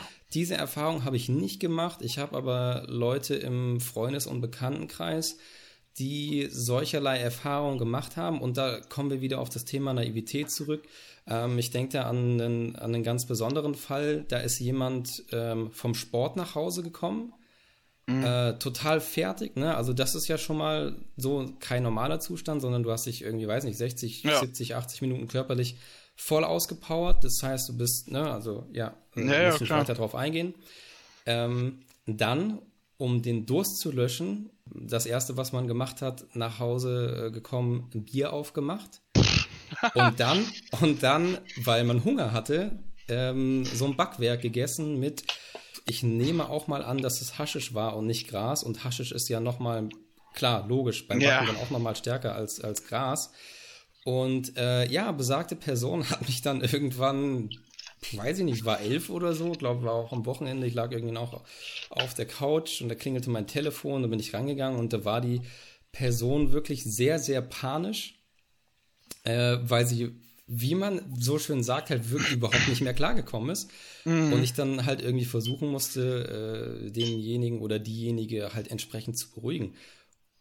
Da kann so ich dir gleich noch was Ja, und, und, und so eine krasse Erfahrung habe ich selbst noch nie gemacht. Und ähm, ich habe viele Erfahrungen gemacht, die über mehrere Stunden angehalten haben. Und ich persönlich muss sagen, also halt bei den Symptomen, äh, die ich halt so habe durch den Morbus Crohn, auch wenn sie mittlerweile sehr, sehr selten auftreten, dann bin ich oder wenn ich die Wahl hätte, würde ich dann doch eher zu, aber Vorsicht, niedrig dosiertem, äh, gebackenem greifen, weil ich weiß, ich esse jetzt ein Stück, dann dauert es im besten Fall eine halbe Stunde oder eine Stunde, aber die nächsten Stunden, weiß ich nicht, drei, vier, fünf, sechs Stunden, je nachdem, ist ja auch sehr individuell, da ist halt Ruhe. Und beim Vaporisieren ist es ja teilweise so, je nachdem, wie lange oder wie viel man vaporisiert, dass die Wirkung, also vor allem im Vergleich dazu natürlich logischerweise viel, viel schneller wieder nachlässt. Ja, definitiv, gebe ich dir recht. Aber ich glaube, das ist auch ein Stück weit äh, ja, krankheitsfallabhängig, sage ich mal, weil im Endeffekt. Ja, richtig. Ähm, ich komme aus einer Familie, wo Depressionen, psychische Erkrankungen, meine Schwester leidet am Borderline, meine Mutter ist manisch-depressiv. Ähm, das sind alles so eine Katastrophenfälle. Und äh, da war es in meinem Fall jetzt so, dass ich damals, als ich äh, aus dem Kinderheim rauskam, ähm, war dann die, wirklich die Phase, wo das mit Drogen und mit, mit Cannabis das erste Mal angefangen hat. Ähm, ich gebe auch zu, ich habe auch schon mal, wie heißt das? Ja, keine Ahnung. Ich komme nicht Vorsicht auf den mit der Aussage. Du musst dich im Podcast nicht selbst belasten. Alles gut. Es, Nur ist, die- schon, die- es ist schon so lange her. Okay, es dient nur deinem, es dient nur deinem eigenen Schutz. Alles gut, ja. Und äh, auf jeden Fall ähm, ist die, die Berührung mit Cannabis und dann äh, habe ich damals keinen gehabt, wo ich irgendwie dran kam. Meine Mutter hat in der Eifel gelebt, ich bin mit 17 zu ihr gezogen ähm, und es war nichts. Dann bin ich da erst weg, dann mit 18 in meine äh, in meine erste eigene Wohnung und da fing das dann an und da habe ich das erste Mal Berührung gehabt mit Spice, also sprich Kräutermischung, Räuchermischung. Äh, hier, wie sagt die Bundesbeauftragte, äh, die neuen psychoaktiven Stoffe. Das ist ein Dreckszeug ohne Scheiß. Das Es hat äh, Wirklich den ähnlichen Effekt gehabt wie Cannabis, hat mich aber jedes Mal dazu gebracht, dass ich mindestens eine Stunde über der Toilette gegangen habe. Boah, das So. ist doch nicht geil. Und die sind, die, die, Nee. dieser Kram ist doch eine Zeit lang mal legal gewesen, oder? Ja, Diese li- richtig. Diese li- es gibt legal davon immer Highs. noch Sachen, die dann noch legal sind und die kommen nicht hinterher mit dem Verbieten, weil das so einfach ist, dann neues Zeug auf den Markt zu kotzen. Das ist das Problem. Okay, So. Empfehlung geht an der Stelle auf gar keinen Fall raus. Auf, Ähm, nee, da komme ich jetzt zu, weil ich hatte das Zeug nämlich einmal bestellt, dann hatte ich das da, dann bin ich zu meiner Mutter gefahren und ich hatte dann davon einen Joint gedreht, der lag in meinem Zimmer. Dann das ich den so Müll Art- runtergebracht. war, war das auch so eine Art, ähm, nur von der Konsistenz her, was ist, ähm, Oh, so ist schwer, das zu- auch, oder? Ja, ist schwer das zu beschreiben, das war so ein, so ein, so ein hellgrünes, ekliges Zeug. Das waren eher so Bröselzeugs, äh, ich, keine Ahnung. Es war pflanzlich, das konnte man noch ungefähr rausidentifizieren, aber alles andere un, un, undefinierbar. Brösel. Ja. Mhm. Und äh, ich hatte halt davon halt einen Joint gedreht, der lag dann in meinem Zimmer, habe ich den Müll runtergebracht und meine Mutter hat sich den angesteckt. Und äh, davon hat sie dann halt die Psychose erlitten, nicht von Cannabis. Ich muss das klarstellen, was ich gerade eben gesagt habe, stimmt so nicht ganz. Es war kein Cannabis, es war dieses Zeug und im Endeffekt habe ich ihr den ganzen Tag dabei zugeguckt, wie sie mit Menschen geredet haben, die seit 35 Jahren tot sind. Sie hat geschrien, sie hat geweint und sie ist richtig eskaliert, hat Sachen durch die Wohnung geschmissen. Und ich war mit meinen 18, 19, ich war sowas von überfordert. Ich wusste nichts mit mir anzufangen. Ich habe mich in meinem Zimmer verkrochen, das Kissen über den Kopf und geheult, bis ich eingeschlafen bin, weil ich damit nicht umgehen konnte. Und am nächsten Tag kam dann die gesetzliche Betreuung von meiner Mutter vorbei und dann wurde meine Mutter in eine Psychiatrie gebracht und hatte sechs Monate Nachwirkungen von dem Scheiß. Deswegen lass die Finger von dem Dreck. Ganz ehrlich, einfach nicht machen. Es ist unfassbar gefährlich. Also, da, da kommt auch ein meine Angst vor. Edibles her. Das ist auf jeden Fall ein Statement. Bin noch ein bisschen äh, sprachlos gerade. Aber ja, okay. Ähm, bist du sicher, dass du das, bist du sicher, dass du das on Record so in dem Podcast haben willst, die Geschichte? Ich wüsste nicht, was damit passieren soll. Meine Mutter geht damit relativ offen um sich. Ich meine, sie hat gedacht, es wäre was anderes. Äh, und ja, das ist alles kein Problem. es ist, wie es Okay. ist. So, das ist einer der Gründe, warum ich in meiner Familie das schwarze Schaf bin. Wegen dieser Geschichte? Ja, wegen dieser Geschichte, weil ich war da bei meiner Mutter und danach musste für sechs, sechs Monate in die Psychiatrie wegen dem Zeug. Also, ne, das muss ich mir ankreiden irgendwie. Im Endeffekt nicht, weil ne, meine Mutter ist ein erwachsener Mensch, die weiß, was sie tut, meistens. Bis sie dann in eine Situation kommt, wo sie es nicht mehr tut, aber in der war sie da nicht. Das ist erst dadurch entstanden, dass sie dieses Dreckszeug geraucht hat. So, äh, Ja, aber was, Aber- was, dachte, was dachte sie, was sie raucht? Eine Zigarette oder ein Joint? ich gehe mal davon aus, sie dachte, es wäre ein Joint. Äh, sie hatte auch schon ihre Berührungen damals, sie war auch öfters in Holland in ihrer Jugend. Also äh, die kennt das Zeug und sie weiß auch, sie steht auch bei der Cannabis-Therapie voll hinter mir und ich glaube, sie wird mir da jetzt nicht den Kopf für abreißen. okay, es ist die also, Wahrheit und ich stehe dazu. Es ist halt passiert und ja. Okay, und deine, deine Mutter hat dir ja verziehen oder? Ja, wir sind also, jetzt wieder im regen Kontakt. Also sie kommt regelmäßig her. Sie war auch äh, kurz nachdem ich meinen Führerschein bestanden habe, äh, am 25.03. war sie hier zu Besuch und hat ihren Geburtstag hier gefeiert, auch dem meiner Tochter. Sie gehört wieder voll zur Familie. Auch wenn sie okay, sehr weit weg wohnt.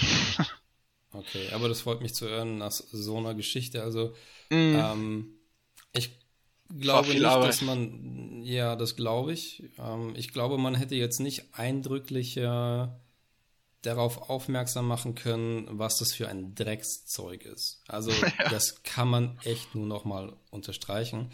Und äh, es ist so paradox, dass du das Zeug legal bekommst mhm. und Cannabis, wenn du kein Patient bist, du hast null Möglichkeiten. Du wirst kriminalisiert, wenn du im falschen Bundesland mit zwei Gramm äh, durch die Gegend läufst. Richtig. So. Aber ähm, wir haben gerade durch dich gelernt, und das will ich auch gerade nochmal unterstreichen, du nimmst eine Sorte mit einem THC-Gehalt von 24 Prozent. 22 Prozent. Entschuldigung, Entschuldigung, 22 Prozent. Alles gut, Details sind wichtig, gerade bei Cannabis. Aber, Aber ich bin am überlegen, umzusteigen auf 24 um das mal in den Raum zu werfen. Also ich will eine Sortenwechsel durchziehen, einfach um zu gucken, was passiert bei noch höherem THC-Gehalt. Nicht in Anbetracht der Tatsache, ob ich jetzt Rausch habe oder nicht, sondern eher, ob ich vielleicht auch ein Stück weit die aufkommenden Depressionen, die durch Bedrocan ausgelöst werden, das beschreiben viele Patienten, ähm, oh. ob die dadurch gelindert werden oder ob eine andere Sorte das einfach auslöst, dass das nicht mehr so ist. Also das, also, das, das klingt sehr, sehr stark. Also das wäre für mich sofort ein Grund zu sagen, äh, ich wechsle die Sorte. Also gerade bei den Erfahrungsberichten und so. und gerade. Naja, geht ja nicht, weil du kommst ja nicht dran. Die Apotheke, die, die, die einen guten Preis macht, beliefert das halt nicht, was du dann als Alternative bräuchtest. Es wäre jetzt okay. in Frage gekommen für mich erstmal vielleicht Pedanius 22.1, weil es den gleichen THC-Gehalt hat, um zu gucken, bleiben die Depressionen oder gehen sie? Es sind keine starken und das ist nichts Schlimmes, aber es sind manchmal einfach Gedanken, die da halt nicht hingehören. So. Okay. Und äh, das sind auch nur kurze Phasen, aber sie stören. Und ne, die kann man im Prinzip vielleicht durch einen Sortenwechsel in den Griff kriegen. Und da wäre Pedanius eine Alternative. Oder vielleicht auch Penelope. Also Patrick Emmler ist da total verrückt nach, der Cannabis-Coach. Was ist seine Lieblingsworte? Äh, er ist total verrückt nach Penelope und er ist der Meinung, dass das momentan so eine der besten Sorten ist, um im medizinischen Bereich zu funktionieren. Zumindest für ihn. Ja, ich hatte die auch hier und wie gesagt, der THC-Gehalt ist nicht so hoch. Das heißt, in deinem Kopf, äh, selbst wenn man ein bisschen mehr vaporisiert, in deinem Kopf passiert halt nicht so viel, um es mm. mal ganz simpel runterzubrechen. Und ähm, empfand die Wirkung als äh, sehr angenehm und ich glaube, es ist ja auch ein Hybrid, also weder richtig Indica noch richtig Sativa und äh, mhm. ja, so um, um durch den Tag zu kommen, äh, ganz normal, äh, ist es auf jeden Fall eine klasse Sorte. Das, ja, das äh, Problem, was ich nur habe, ist, sobald ein bisschen zu viel CBD drin ist, wie bei Bedrolit oder boah, wie hieß das andere, was ich mal irgendwie, habe einmal fünf Gramm von so einem zerkleinerten Zeug gekriegt. Ich kann ja nicht mehr sagen, wie es genau hieß. Bediol, genau, stimmt, Bediol war es. Das hatte 5%, 5 CBD. Ich habe mich nur übergeben, die ganze Zeit, permanent. Es hat nicht aufgehört. Stopp, stopp, stopp, stopp, stopp. Du hast dich von zu viel CBD im Gras übergeben. Ja, auch bei CBD-Öl, bei CBD-Liquid und bei CBD-Tropfen. Ob das jetzt Öl war, weiß ich nicht. Aber es war eine Pipette drin und es waren Tropfen. Wow, okay. Und bei jedem, bei jedem Mal, wenn ich CBD in den Körper kriege, muss ich mich übergeben. Keine Ahnung warum, aber es ist so. Ich kann da nichts gegen tun. Okay, finde ich wahnsinnig spannend. Also ich meine, ich, ich, ich, ich auch, selbst... aber es erforscht keiner. okay, das ist echt ärgerlich. Also ich selbst bin jemand, der ähm, schon als Kleinkind Spaß hatte mit solchen Sachen wie Neurodermitis, äh, Nahrungsmittelunverträglichkeiten etc. Mhm. pp. Ähm, später Pollenallergie und Boah, was weiß ich nicht die alles. Also Pollenallergie. ich, ich hatte richtig, richtig krasse rote Augen, bevor ich überhaupt den ersten Joint äh, irgendwie mal. ist das bei dir auch weggegangen? Ähm, die roten Augen? Also die, die Allergien im Allgemeinen, so, so, also jetzt vielleicht nicht alle, aber Ähm, ich würde sagen, dass es auf jeden Fall besser geworden ist. Also es ist definitiv viel, viel besser geworden. Also es, ich erinnere mich an Sommer. Ähm, ja, oder na, ich habe im Frühling schon angefangen, irgendwie krass rumzunießen. Und ich würde auf jeden Fall sagen, dass das weniger geworden ist. Aber äh, umso erstaunlicher finde ich es halt, dass man gegen so einen ähm, ja, Stoff im weitesten Sinne wie CBD so eine krasse allergische Reaktion haben kann. Das finde ich echt verrückt. So als, weiß nicht, wäre man irgendwie allergisch gegen Erdnüsse oder hätte eine Laktoseintoleranz, aber hey. weiß ich nicht. Das, also ich würde halt, das nicht mit, halt kein CBD. also ich würde das, ich würde das nicht mit einer Allergie vergleichen, weil also Allergien, da kann ich dir ein Buch drüber erzählen. Ich hatte einen Ja. Allergietest, 40 von 40 Stichen sind 36 angeschlagen und dieses. Jahr bin ich das erste Mal komplett allergiefrei.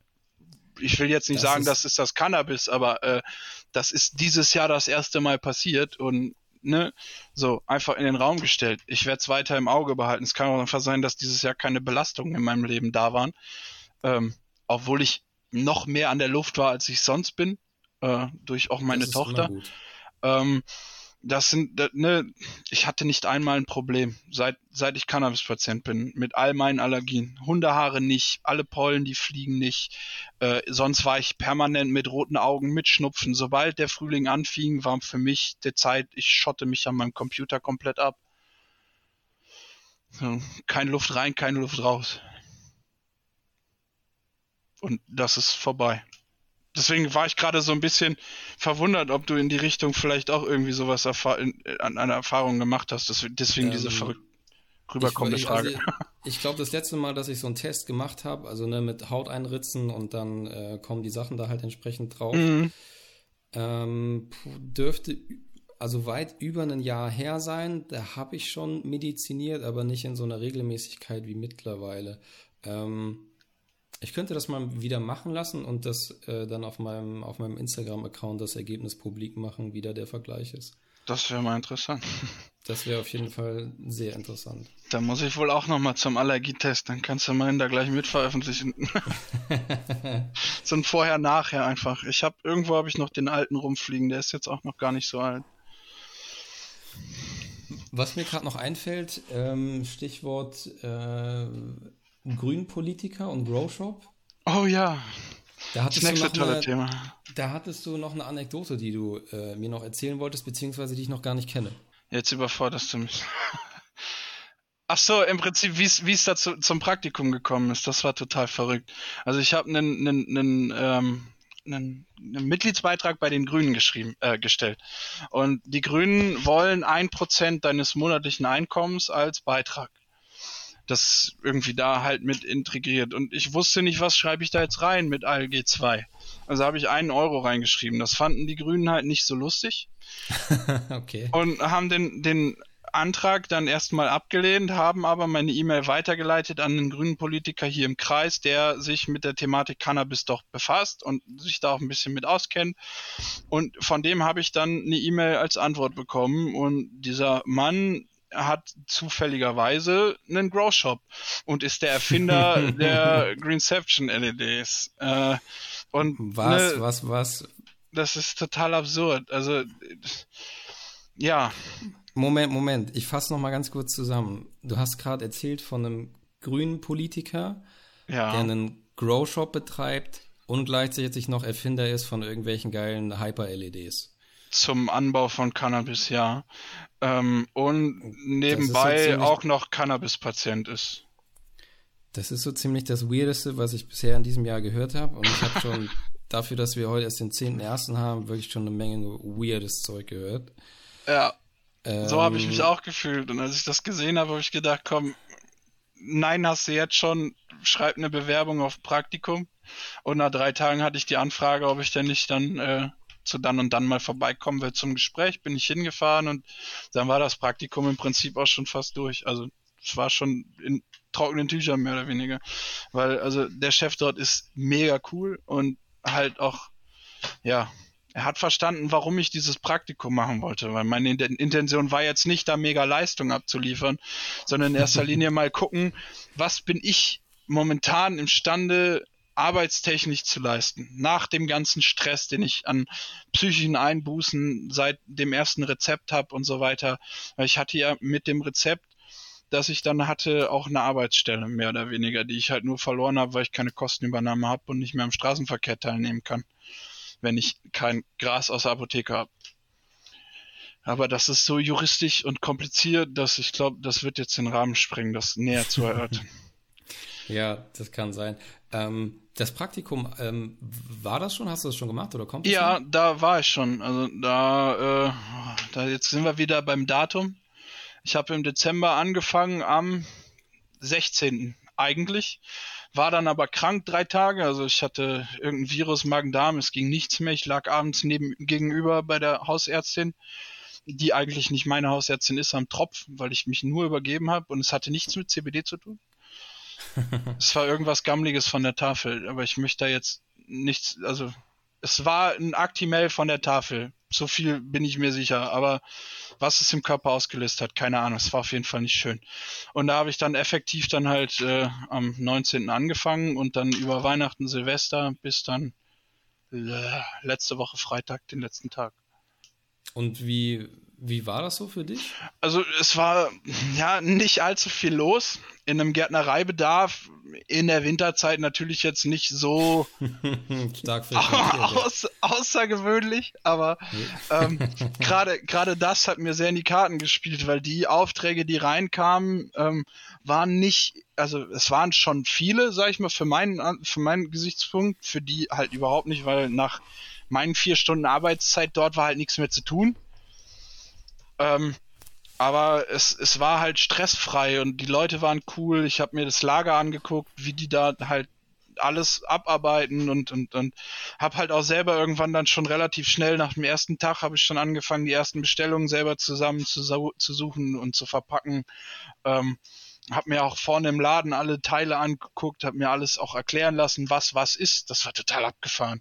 So, ja, so, das so, glaube ich. Es gibt Sachen das ist eine Wissenschaft für sich, ne? Ja, unfassbar. Es gibt ein Ebbe-Flut-System für die Wohnung. Wie bitte? ja. Wie darf ich mir das vorstellen? Also, ja, gut. Also im Endeffekt, wenn jetzt jemand halt die Intention hat, keinen Bock mehr auf Lidl oder irgendwie Konsorten und da Paprika kaufen und will zu Hause Paprika anbauen, dann kauft er sich so eine Growbox und stellt dann da im Prinzip so ein Bewässerungssystem hin. Das ist dann so, so ein riesengroßer viereckiger Plastikkasten, in dem Wasser ist und dann ist, ich weiß nicht, wie genau das System funktioniert. Das ist eine Wissenschaft für sich, wie du schon sagst, aber das Wasser fließt halt immer hoch und runter und, und das ist für Pflanzen, die das brauchen, echt mega cool. Und das sah total abgefahren aus. Er hat das einmal angemacht, das Ding. Das, äh Kannst du, lässt sich der Preis noch, ist der Preis vierstellig, fünfstellig? Äh, dreistellig. oh, okay, ich habe irgendwie deutlich mehr gerechnet, aber ich, nee, also, ich auch gerade war... mehr Raketenwissenschaft vor Augen, als es tatsächlich ist. ja, aber... es ist eigentlich nur ein Plastikteil mit so einem Kippmechanismus, mehr oder weniger. Okay, aber es klingt echt abgefahren. Ich war ja. äh, dieses Jahr auf der Mary Jane in Berlin und was die Aussteller da teilweise an Zubehör, Dünger, Lampen, ja.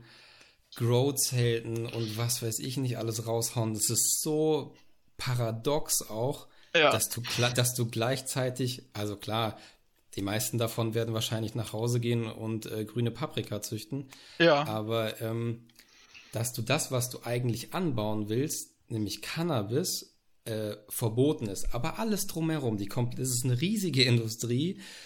Du kriegst einfach jegliches Zubehör, wenn Geld keine Rolle spielt, mit dem du jeden einzelnen Faktor oder nahezu möchte ich behaupten, jeden einzelnen Faktor beim Grown irgendwie, den du positiv beeinflussen kannst, den kannst du mit Geld beeinflussen. Und das fängt bei der Erde an, das ja. fängt bei Dünger an, das geht über Samen, das äh, geht über solche Bewässerungssysteme. Dann, genau, dann kommt CO2-Boost und CO2-Boost, na klar, CO2 ist, ist, immer noch wichtig. Es ist völlig absurd, was es alles gibt. Und das ja. Schlimme ist, wenn du in den Laden gehst, wie jetzt dem, wo ich das Praktikum gemacht habe, und du kaufst dir jetzt das volle Equipment, mit dem du rein theoretisch Cannabis anbauen könntest es aber nicht vorhast und wirst dann erwischt mit dem Equipment. Zum Beispiel, du stehst gerade auf dem Parkplatz, du hast da keine Plane drüber und es steht alles offen und man sieht, was drin ist. Und da ist ein Polizist, der guckt da rein. Keine Ahnung, ich will es nicht wissen. Also es wurde dem Shop bis jetzt noch nicht sowas irgendwie mitgeteilt. Aber mm, ähm, okay. das liegt auch wahrscheinlich ein bisschen daran. Also ich habe ja auch ein paar Kundenkontakte miterlebt und äh, die haben alle eine Plane über das Zeug gele gelegt, was sie gekauft haben. und das ist auch mit gutem Recht, denn wenn, würde ein Polizist das in deinem Auto so sehen, dann würdest du das Zeug weggenommen bekommen. Ich glaube, so viel äh, Cannabis, wie ich jetzt konsumiert habe bis jetzt in der Folge, würde mich so paranoid machen, dass ich niemals in so einem scheiß Laden kaufen würde, weil wenn ich Polizist wäre in Berlin und wenn ich ein, äh, wenn ich kein Guter wäre und zu viel Langeweile hätte auch und Hass auf Menschen, das sind alles generell immer schlechte Eigenschaften, aber wenn du die in einem Polizisten wiederfindest, ähm, dann Moment.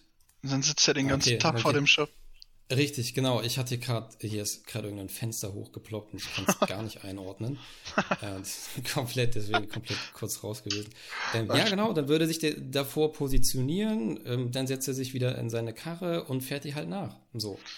Und dann ja. spioniert ihr dir halt mal ein paar Tage hinterher in seinem Urlaub, weil er halt schon immer so ein Detektivtyp war äh, früher gerne zu viel Magnum PI geguckt hat, was weiß ich, und da jetzt irgendwie in, ich in, in oder von mir aus in der Rente die, die, die, die, die, die Fälle selber irgendwie noch lösen will. Also das wäre das wäre tatsächlich, das wäre so ein Gedankengang, den, äh, ja, also den ich noch als realistisch einstufen würde.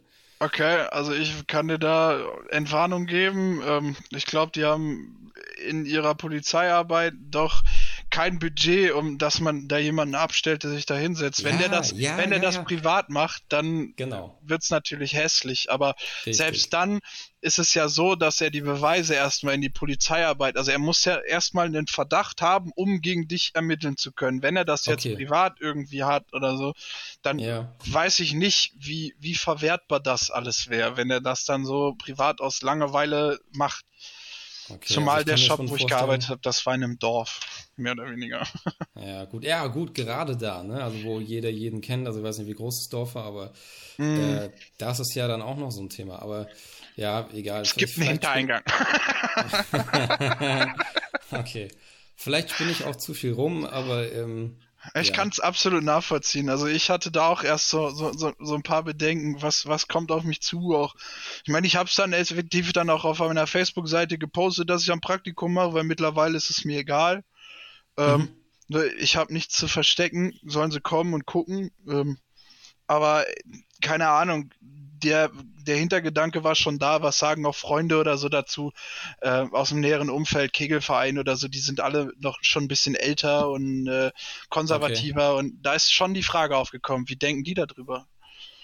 Ja. Aber die haben das alle ganz gelassen aufgenommen.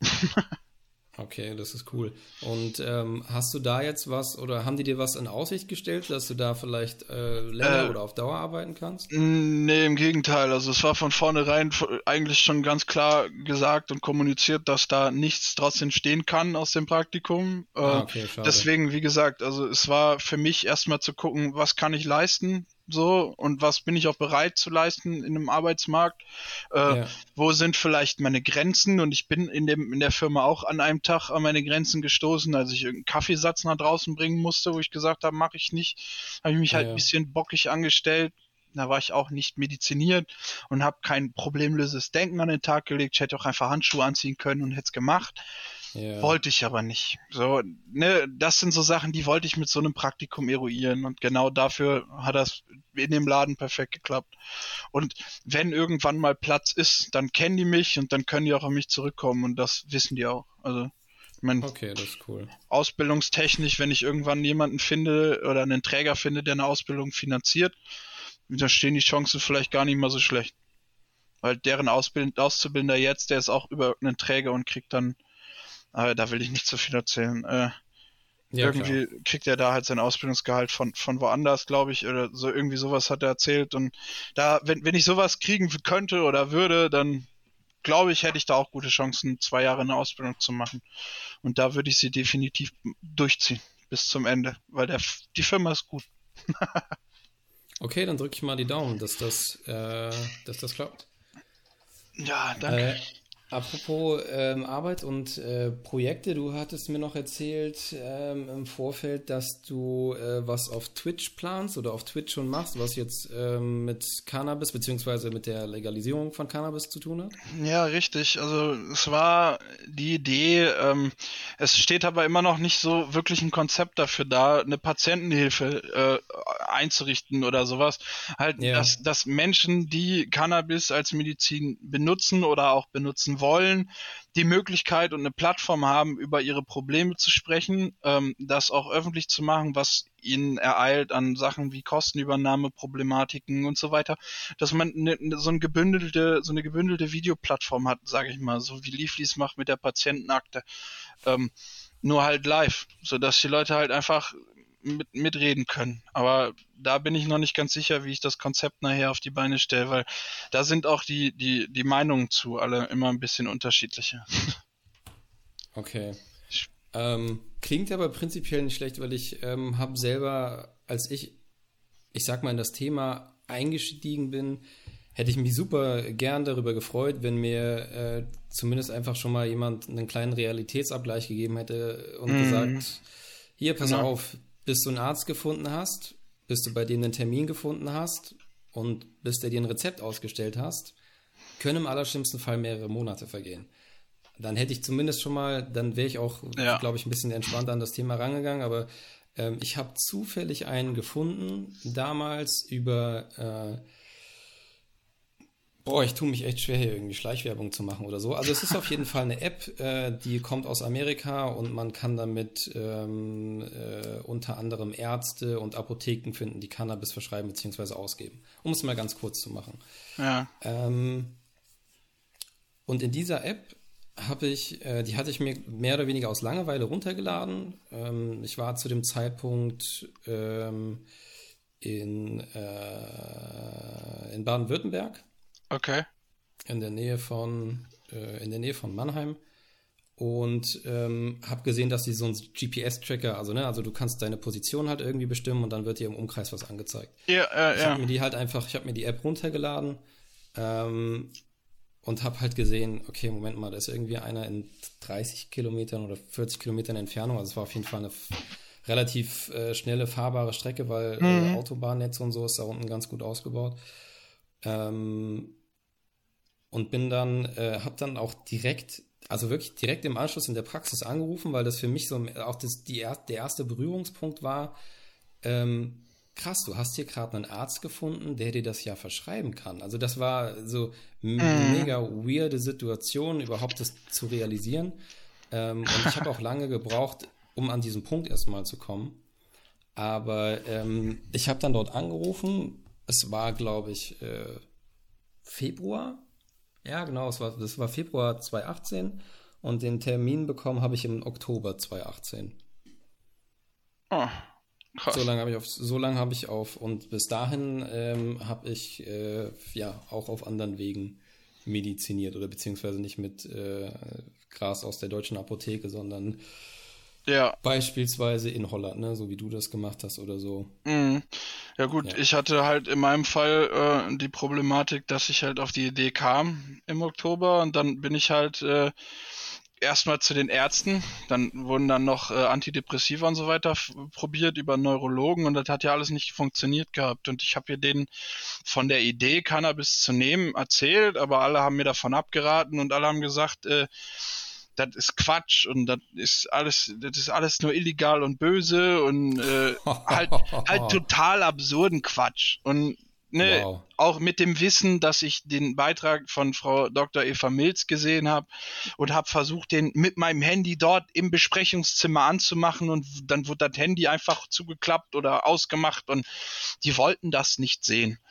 Und im Endeffekt ja, hieß es dann, ja, dann, fahr, dann fahren sie doch einfach nach Holland. So und ja, als ich dann effektiv zu meinem Rezept kam, das war dann, als ich dann angehalten wurde und danach dann zu, äh, zu meinem Hausarzt bin, der halt einfach sagt, er verschreibt es nicht, weil er sich nicht mit auskennt. Ähm, und habe da so lange Palaver gemacht und weil, weil, weil man mir meinen Führerschein wieder wegnehmen will so den ich durch wow. Cannabis erst gekriegt habe. So, das hat das erst möglich gemacht. Und äh, das wollte mir, das will mir keiner glauben und das wollte auch der Hausarzt erst nicht. Und als ich dann so lange Palaver gemacht habe, bis dann der Arzt aus seinem Besprechungszimmer rauskam äh, und meinte, jetzt sag ihm doch, dass wir einen Patienten haben, der einen kennt. Und dann war die Sache schnell erledigt, weil dann hat, hat die Frau von ihm erzählt, ja, wir haben einen Patienten, der kommt von Dr. Burger, ich meine, ich kann ihn jetzt nennen, der ist im WDR-Beitrag. Ähm, okay. Er, äh, äh, ne, der ist bei Dr. Burger im, in Behandlung und äh, äh, der verschreibt das wohl. Melden Sie sich doch mal bei dem. Das war der 15. oder 16. Vierte. Also wirklich kurz nachdem ich angehalten wurde. Und äh, Moment, am 12.04. wurde ich angehalten, dann musste ich die zwei Tage in der Eifel bleiben und am 15. war ich bei meinem Hausarzt. Und dann am 18. hatte ich dann direkt den Termin bei Dr. Burger, habe mit dem über die Thematik gesprochen und dann hat er auch nur den Kopf geschüttelt und gefragt, wie es sein kann, dass Menschen so mit anderen Menschen umgehen. Also sprich, ne, sie auch zwingen oder ihnen raten, illegale Handlungen durchzuführen oder keine Ahnung. Ja, ja. Ne. Also das, wow. Einfach, das anstatt einfach zu helfen, obwohl da jemand gegenüber sitzt, der nachweisen kann, dass es hilft. Also ich meine, ab Oktober habe ich mit den Ärzten ja weiter über das Thema geredet, bis im April, also die wussten alle und haben mich auch begleitet. Nur der Neurologe hat um mich vom Jobcenter wegen der Kostenübernahme Führerschein äh, zu schützen, hat er halt nichts von der Cannabis-Therapie gesagt. Und äh, hat das dann auch zum Anlass genommen, dann auf Anfrage vom Sozialgericht zu sagen, er sieht keine Aussicht auf Erfolg bei Cannabis. Ähm, keine Ahnung, was ihn dazu geritten hat, obwohl er weiß, wow. ich bin Cannabis-Patient und obwohl er weiß, ich habe eine Kostenübernahme vom Jobcenter für einen Führerschein. Ähm, er hat das alles erst ermöglicht, weil er mich für vier Stunden arbeitsfähig erklärt hat aufgrund dessen, dass ich die Cannabis-Therapie im Oktober angefangen habe und die Erfolge im Dezember so immens waren, dass ich jetzt zu Hause bald durchgedreht bin, weil mir die Decke auf den Kopf gefallen ist. Ich hatte so einen Tatendrang, ich wollte machen. Ich wollte aufhören, zu Hause am Computer zu sitzen und vor mich hin zu dümpeln. Ich wollte aufhören, mich vor meiner Frau und Tochter zu verstecken, weil ich nicht funktioniere. Und äh, auch der Gesellschaft dringend unbedingt was zurückgeben. Und ja, dann die Kostenübernahme äh, über ihn ja nicht möglich. Das war dann halt der Knackpunkt. Als es dann um die Kostenübernahme ging, war er halt das Problem. Weil im Endeffekt, ich bin austherapiert, es ist Aussicht auf Erfolg, das sagt Dr. Burger im WDR-Beitrag. Ja, aber. Der Neurologe sagt, er sieht keine Aussicht auf Erfolg. Da ist aber der springende Punkt. Seit Oktober nimmt er nicht mehr aktiv an meiner Behandlung teil. Der Neurologe. Ja, er hatte. Ja, aber das ist doch, ist doch, aber das ist doch, das, sorry, wenn ich dich unterbreche an der Stelle, aber du kannst doch trotzdem, wenn dein Arzt, dein behandelnder Arzt der Meinung ist, dass dir das hilft, dann kann er doch eine Kosten, einen Antrag auf Kostenübernahme stellen. Das ist doch egal, was irgendwer ja, hat er ja. erzählt. Hat er ja. Haben wir zusammen okay, gemacht, aber er wurde okay, abgelehnt, weil okay. der Neurologe dazu auch befragt wurde über dann das Sozialgericht und auch über die Krankenkasse. Die haben halt bei ihm die Stellungnahme abgeholt, äh, wie, wie, er zu dem Thema steht. Wow, Obwohl er halt Moment da mal, gar nichts mit zu tun hat. Es gibt eine Person, die kannst du, boah, um Gottes Willen, ich will jetzt hier gerade, ich klar, also ich will nicht so viel Hass schüren, wie es sich vielleicht gerade anhört, aber du kannst den Finger drauflegen. Also du kannst sagen, es gibt, es gibt diese eine Person, die läuft fröhlich durch die Gegend und ist dafür verantwortlich, dass du in den Schulden steckst. Mm, jein. also Warum im Endeffekt, weil ich, ähm, ja, es ist, es sind, es ist eher eine Ver Verkettung unglücklicher und total beschissener Zufälle. Weil im Endeffekt, ich hätte mich auch von vornherein mehr in das Thema reindenken, lesen und hören können, wenn ich gesundheitlich auch in der Lage dazu gewesen wäre. Muss man auch dazu sagen. Also, ne, es sind Paradox. so wenn, Wenns und Abers, aber ähm, ich hätte den Antrag auch cleverer stellen können, ohne ihn, also den Neurologen, zu nennen. So, aber im Endeffekt, er wurde genannt und dann wurde er befragt und dann war Feierabend. Oh, wow, okay, also das will ich jetzt ungern eigentlich nochmal wiederholen, aber also ich habe das gerade richtig verstanden. Ihr selbst habt in dem Antrag, also ihr, du und dein Arzt, habt in dem Antrag den Fehler gemacht, den Neurologen selber zu benennen. Ja, ja, im Antrag selber nicht, im, in der Kommunikation danach, weil das wurde ja ah, erstmal okay. erstmal ja, okay, Krankenkasse okay. abgelehnt, weil nicht schwerwiegend genug erkrankt, um ja. dann halt äh, festzustellen, es gibt noch Alternativen. Und da ist dann halt der Neurologe ins Spiel gekommen, weil er hat ah, ja schon so und so viele Sachen verschrieben und die haben alle nicht gebracht und alles, was im Kinderheim genommen wurde, äh, wurde erstmal nicht begutachtet, weil die Gutachten unfassbar lang sind und dass sich keiner durchgelesen hat. Die Unterstellung, die werfe ich jetzt einfach in den Raum, die ist Fakt. Ähm, sonst hätten, sonst hätte die DRK anders bewilligt. Ähm, weil da geht, daraus geht ja hervor, ich bin komplett austherapiert. Also ich habe mir die Methylphenidat, ich könnte es jetzt alle aufzählen. Ich habe sie alle genommen. Im Kinderheim auch unter Zwang. Also sprich mit Schwitzkasten Nase zuhalten und schluckt den Scheiß jetzt einfach. So, das ist doch massiver Willensbruch. Ja, aber irgendwie muss die Medikation in den Kopf. Und wow. ja, da geht man halt einfach durch. Dann hat man das hinter sich, dann muss man Mund aufmachen, dann hat man so unter die Zunge gelegt und dann hat man sie trotzdem zur Not auch mit Fingern halt stecken da wieder rausgekriegt. Ich habe die Tabletten im Kinderheim irgendwann nicht mehr genommen, weil sie wirklich so, für, so weit geführt haben, dass ich abends in meinem Zimmer suizidal da gesessen habe und gedacht habe, wie machst du es jetzt am schnellsten, ohne dass es weh tut. Ich wollte einfach, dass es aufhört. Und das war was, wo ich dann auch mit dem Psychiater damals und mit den Neurologen und ich war ja von dem ganzen Ärzteteam im Kinderheim umgeben, mehr oder weniger.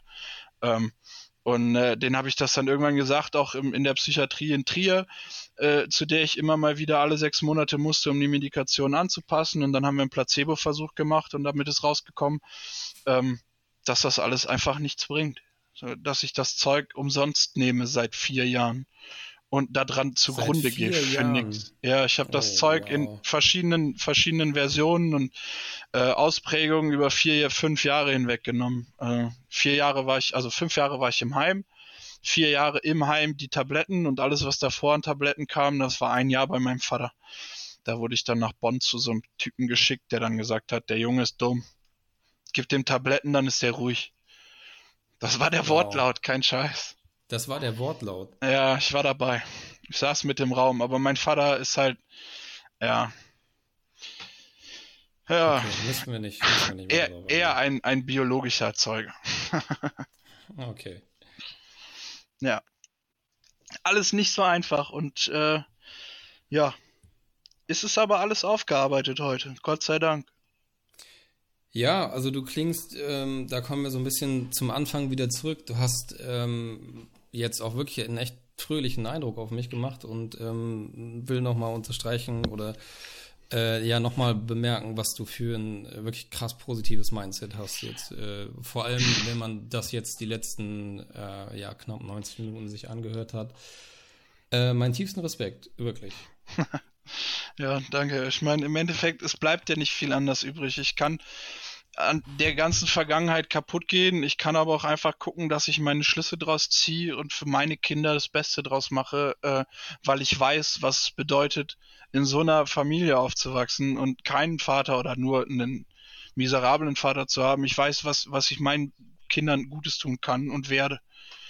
Und äh, deswegen, ich bin einfach auch ein Stück weit heute, ja, was ist dankbar? Nicht, aber ja, im Endeffekt, ich bin froh, dass es vorbei ist. Will auch nicht wieder hin, weiß aber, was ich dafür tun muss, um nicht wieder hinzukommen. Und ja. das motiviert dich. Ja. Das, also meine Kinder sind momentan die einzige Motivation, die ich überhaupt habe. Also, ne, das war schon immer die einzige Motivation. Eine Familie gründen und das besser machen, was meine Eltern nicht gekonnt haben.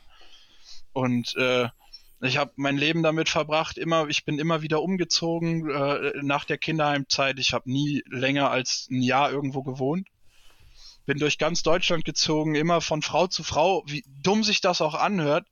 Ähm, immer von Frau zu Frau in Beziehung, von Beziehung zu Beziehung, in der Hoffnung, irgendwo Fuß zu fassen, eine Familie zu gründen, sesshaft zu werden und dort ein Leben aufzubauen.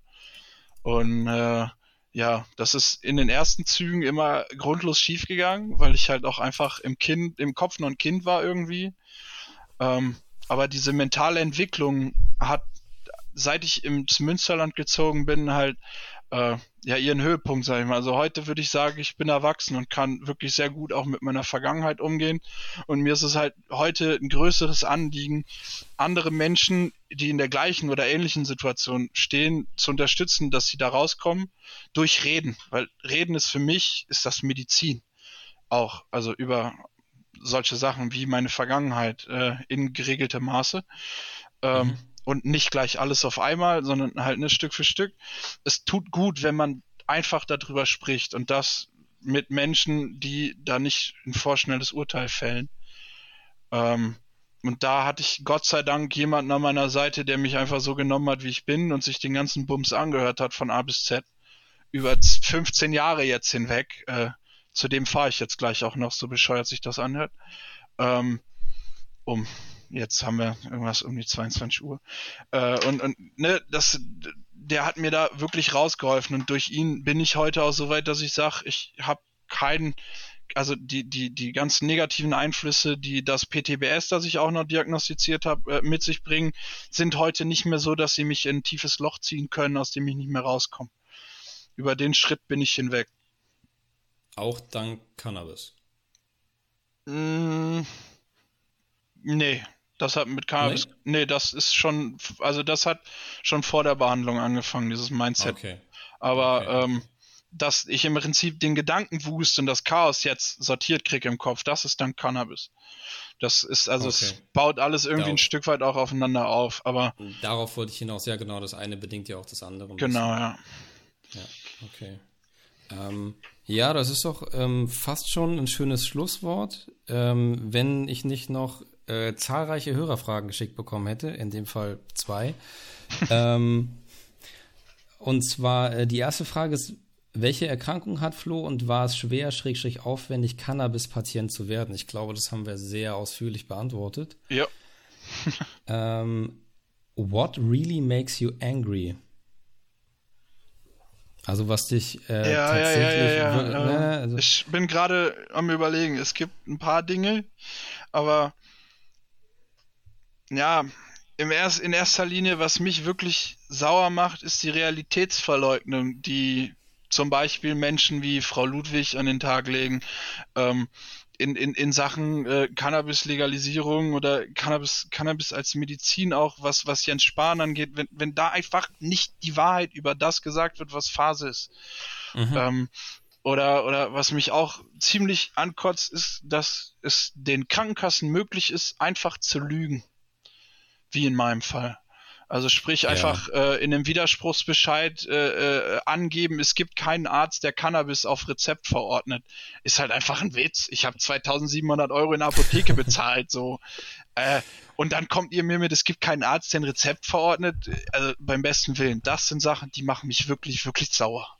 Das Aber, ist schon frech aber das ist der Vorteil, ich habe gelernt durch Cannabis meine Wut, die ungezügelte, unbändige Wut in meinem Kopf zu nutzen, um in positive Energie umzuwandeln, um das als Antrieb zu nutzen, weiterzumachen. Auch mit so Interviews wie dem hier oder mit dem WDR-Beitrag und hoffentlich mit allem, was noch folgt. Ich hoffe, es kommt noch mehr.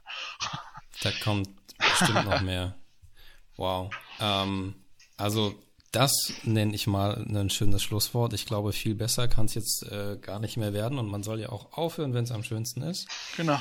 Ähm, deswegen ähm, vielen, vielen Dank für die Zeit, die du dir genommen hast. Vielen, vielen Dank für die äh, sehr offen, sehr ehrlichen, wie ich finde, sehr authentischen Beiträge von dir, die äh, mich zum Teil auch wirklich sprachlos gemacht haben danke für die Offenheit. Ich denke, das wird äh, ja, es, es erfreut mich in, in, in dem Maße, das ist jetzt ein bisschen kurios formuliert, aber es erfreut mich in dem Maße, weil das ist äh, so ein bisschen eine der Dinge, die ich mir mit dem Podcast auf jeden Fall von vornherein vorgenommen hatte. Ich hatte mich zwar gegen den reinen Cannabis-Podcast entschieden, aber ich mhm. wusste, ähm, so in die Richtung will ich auf jeden Fall auch ein paar Folgen machen und so ein bisschen auch dazu beitragen, als selbst betroffener Cannabis-Patient ähm, dass es A immer noch sehr schwer ist, einen Arzt zu finden, dass es immer noch schwer ist, teilweise dann die Apotheke zu finden, die die Sorte da hat, mhm. ähm, etc., etc., etc. Und selbst wenn man dann mal ein Rezept hat, äh, dass das noch lange nicht bedeutet, dass das irgendwie dann plötzlich alle Probleme gelöst hat. Im Gegenteil, weil, dann fängt der Spaß erst an. Ja, bei den meisten fängt der Spaß erst an und ja. wir hatten über das Jahr 2019 äh, verteilt, habe ich mehrfach Beiträge, wirklich teilweise beängstigende Beiträge über Cannabis-Patienten gelesen, die darüber berichtet haben, wie sie in eine allgemeine Verkehrskontrolle gekommen sind mhm. oder auf der Straße irgendwie denen das Zeug abgenommen worden ist. Ähm, und dann teilweise wirklich behandelt wie Schwerstkriminelle. Wir reden oh, ja. hier. Wie hat der RV gesagt? Die Unterhose ja. wird durchsucht. Also ja, wird der Spaß ja, einfach auf so. Ja, ja, Moment mal. Also was heißt Moment mal? Ähm, wenn du Pech hast, hört es bei der Unterhose aber noch nicht auf. Mhm. So, auch das habe ich gelesen und das. Ich habe es ja mitgemacht. Punkt, ich, mhm. ich wurde also, ja, mir wurde ja Blut abgenommen. Also das ist ja schon eine Körperverletzung. Blut abnehmen, ja, ja, ja, ja. Und ähm, ich meine, come on, wir reden hier von äh, salopp gesagt einer Kräuterpflanze. Ja die sich jeder, wenn das Klima ein bisschen passend ist, äh, selber anbauen kann. Oder man nimmt sich die halt die Umwelt retten kann. Alleine die, die, Tatsache, dass Cannabis, Entschuldigung, ich muss dich unterbrechen, aber dass Cannabis, ja, ein Hektar Cannabis kann vier Hektar Holz ablösen in der Papierindustrie. Um das mal kurz sich vor Augen zu halten, ähm, Cannabis kann in der Zeit, wo Bäume 20, 30 Jahre brauchen, jedes Jahr auf dieses Feld gestellt werden und bringt den gleichen Ertrag. W warum, warum, warum holzen wir Bäume ab? I don't get it. So.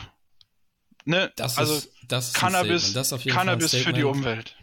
Cannabis für die Umwelt, ähm, wenn das nicht zieht im Jahr 2020 mit äh, all den mit all den Fridays for Future Protesten, äh, Greta Thunberg und ja. äh, Luisa, keine Ahnung, was auch immer. Und also wenn das nicht zieht als Argument, ähm, dann weiß ich nicht.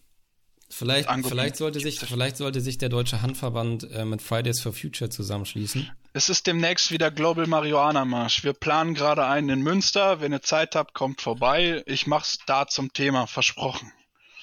Sehr gut.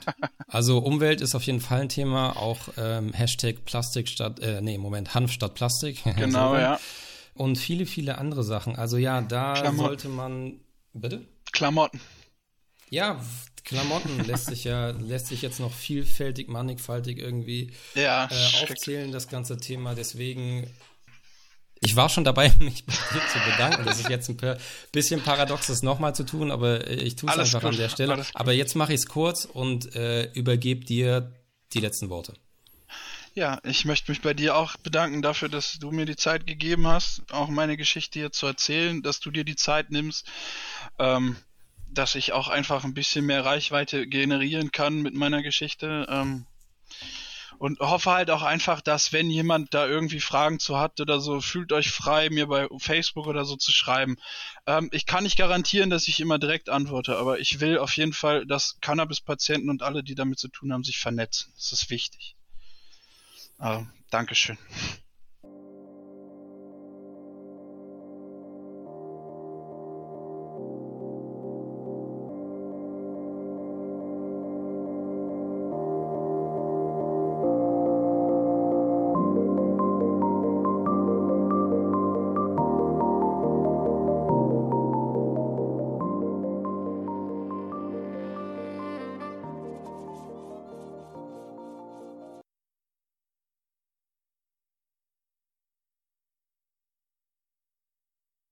Magie ist Physik durch Wollen, noch einmal, vergessen Sie es nicht.